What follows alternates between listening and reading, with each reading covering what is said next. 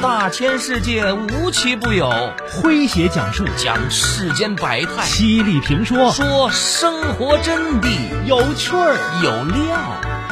有态度。这里是张公开讲。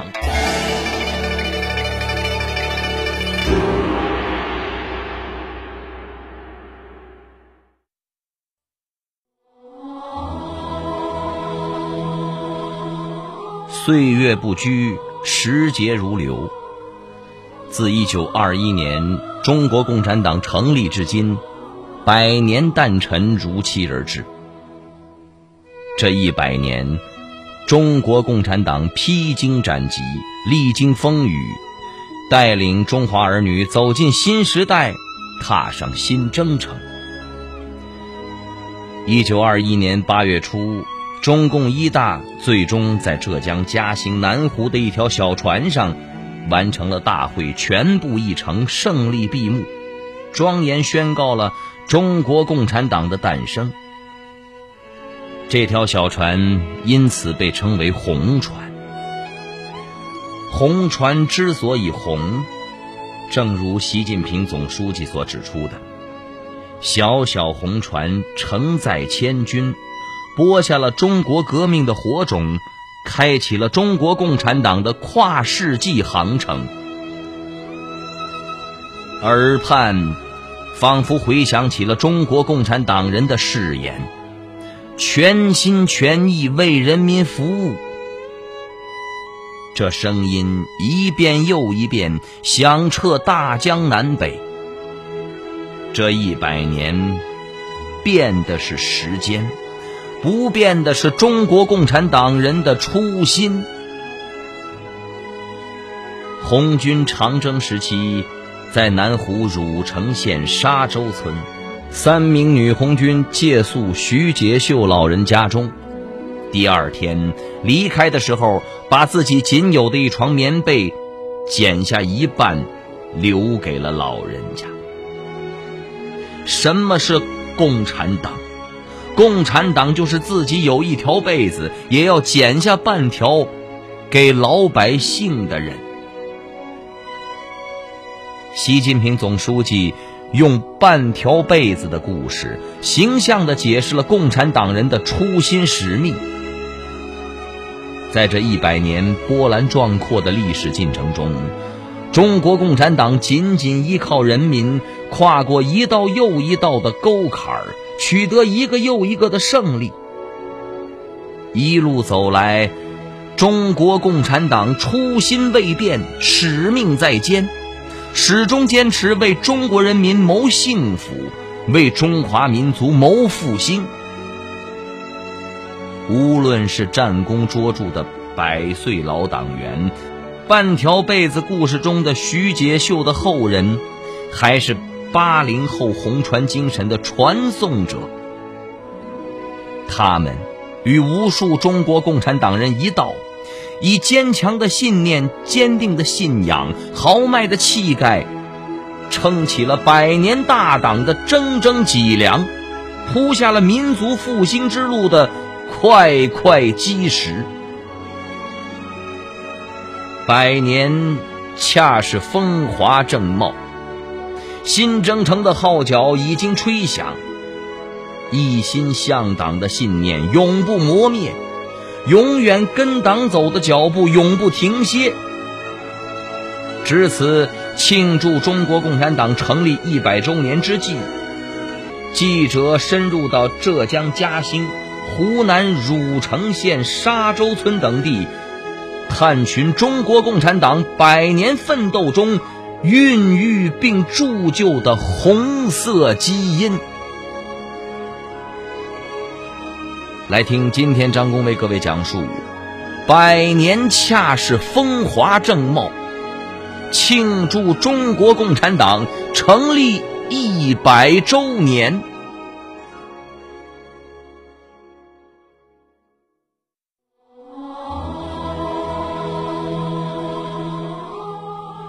党的百年大庆激动人心，同样让人振奋的是许多的百岁老党员。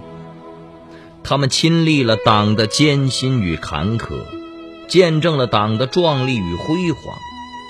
他们讲述与党一同走过的百年岁月，体会当今天美好生活的可贵，是对党最好的热爱与赞美。一百零一岁的刘其光，在电视机里看到热播的电视剧《光荣时代》时，一下子就想起了七十多年前，他被抽调参加中央社会部第一期训练班，一百零八名公安干部培训完去接管国民党北平市警察局的情景。刘其光说。当时北平城内有国民党散兵二十多万，国民党特务七八千。一九四九年一月三十一日，北平和平解放，我们全体公安进城，接管一点三万旧警察，肃清特务，清除反动会道门。在党的领导下。新中国成立五十二天，就铲除了在中国延续了三千年的妓院制度。仅用了三年的时间，我们就基本根除了历朝历代也无力控制的、毒害了中华民族两百多年的烟和毒。来听今天张工为各位讲述一百零一岁刘其光，我们的光荣时代。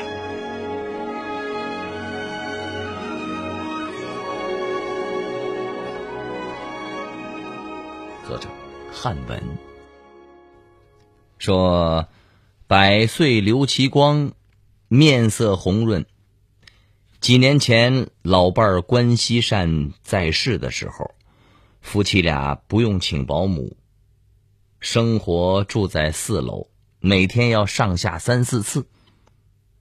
老伴儿二零一四年走了之后，他才住到了疗养中心，每天都有儿女围在身边，他读书看报，勾起往事就放下书报，讲起当年。一百单八将的故事。刘其光是山东荣城人，在父亲七七事变时加入共产党两个月之后，他也成为了一名正式的中共党员。父子携手投身革命。如今，刘家四代人中有二十四名共产党员，这成了他们的骄傲。刘其光曾任山东乳山县公安局长，开展根据地的对敌斗争。那是一九四八年，我接到通知，去河北省建平县（现今的平山县）西黄泥村去报道，参加中央社会部第一期训练班。训练班对所有的学员进行严格的政审，不合要求的坚决退回，另予补充，确保参加培训人员的质量。最终，这个班共有学员一百零八人。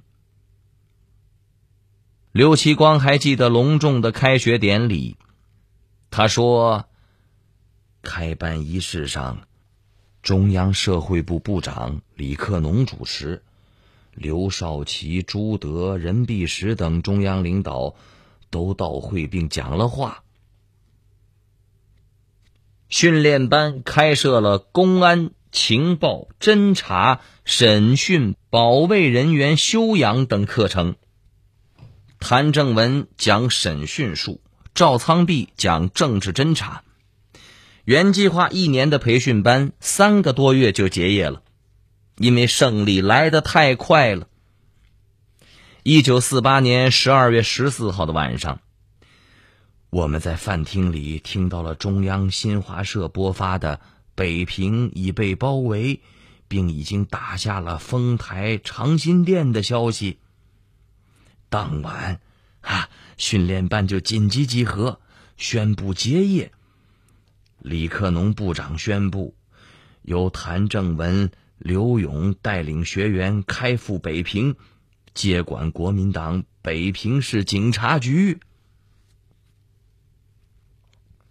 这一期学员成为了新中国成立后北京乃至全国公安政法机关的。领导骨干。目前，刘其光是这一百零八人中唯一在世的老公安了。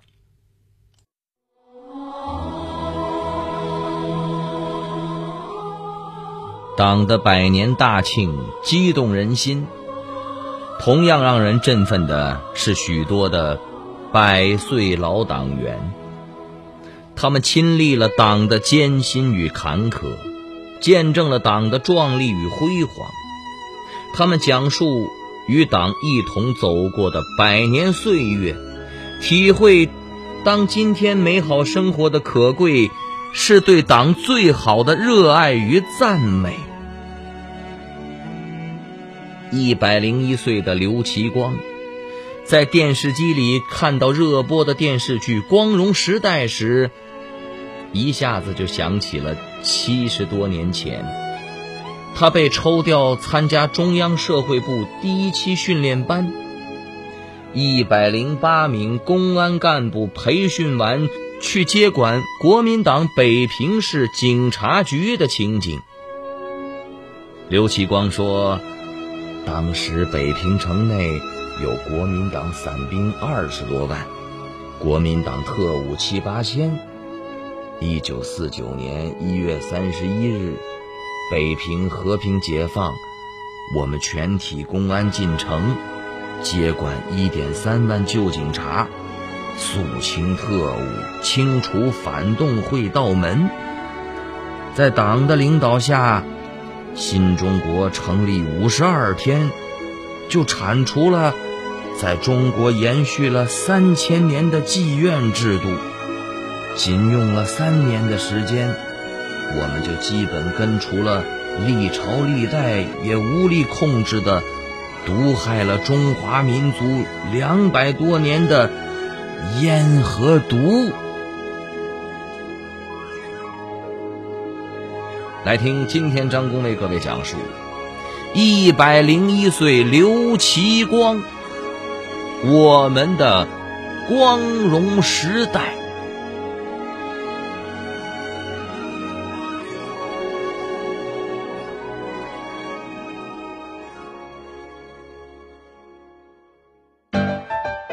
您正在收听的是张公开讲，这里是张公开讲，在下张公，我们接着往下讲。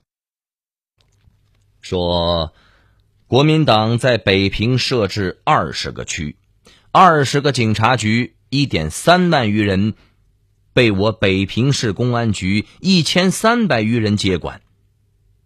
谭正文为北平市公安局局长，刘其光被任命为交八分局一科科长。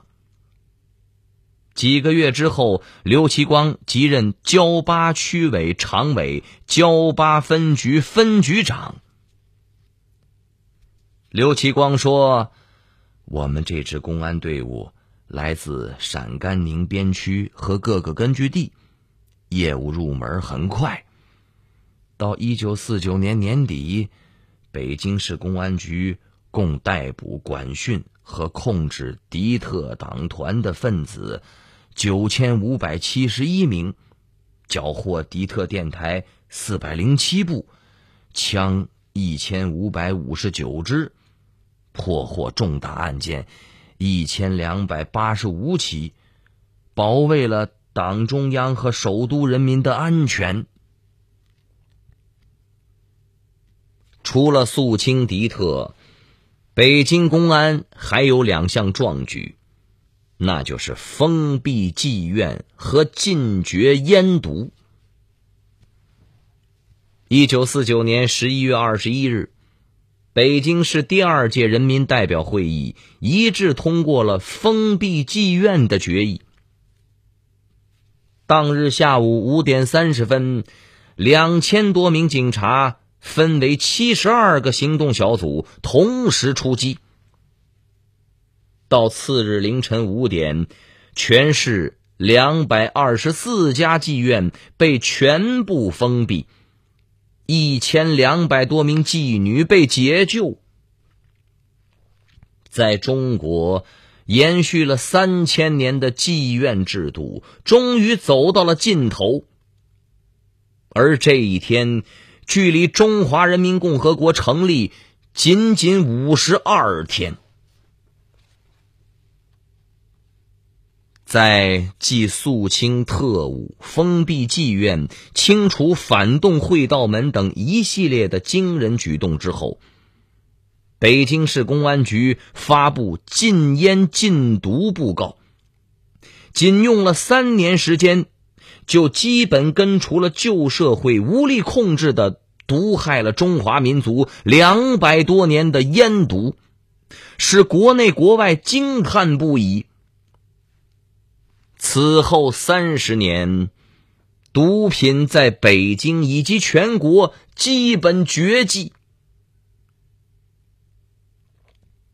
随着北京的安全稳定，像光荣时代结尾那样，刘其光又被派往了新的岗位，调到了北京市人民检察署工作。最后，在北京市人民检察院副院长的位置上离休。有着八十多年党龄的刘其光说。回顾一生，我经历了血与火的抗日战争、解放战争年代，也亲眼见证了新中国的诞生，见证了我国公检法机关建立、健全和发展，经历了国家从贫穷落后挨打到站起来、富起来。强起来的过程，我为我们的党、我们的国家感到骄傲自豪。尽管我没有做什么惊天动地的大事儿，但我做到了对党的事业忠心耿耿、努力奉献、问心无愧。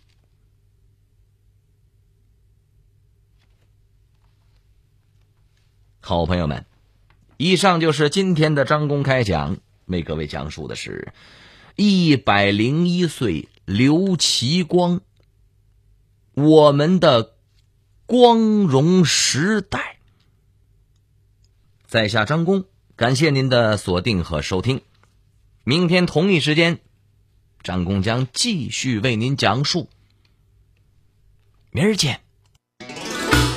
记录大千世界，刻画众生百相，演绎世间故事，诠释冷暖人生，品百家情，道天下事儿。这里是张公开讲，咱明儿个接着讲。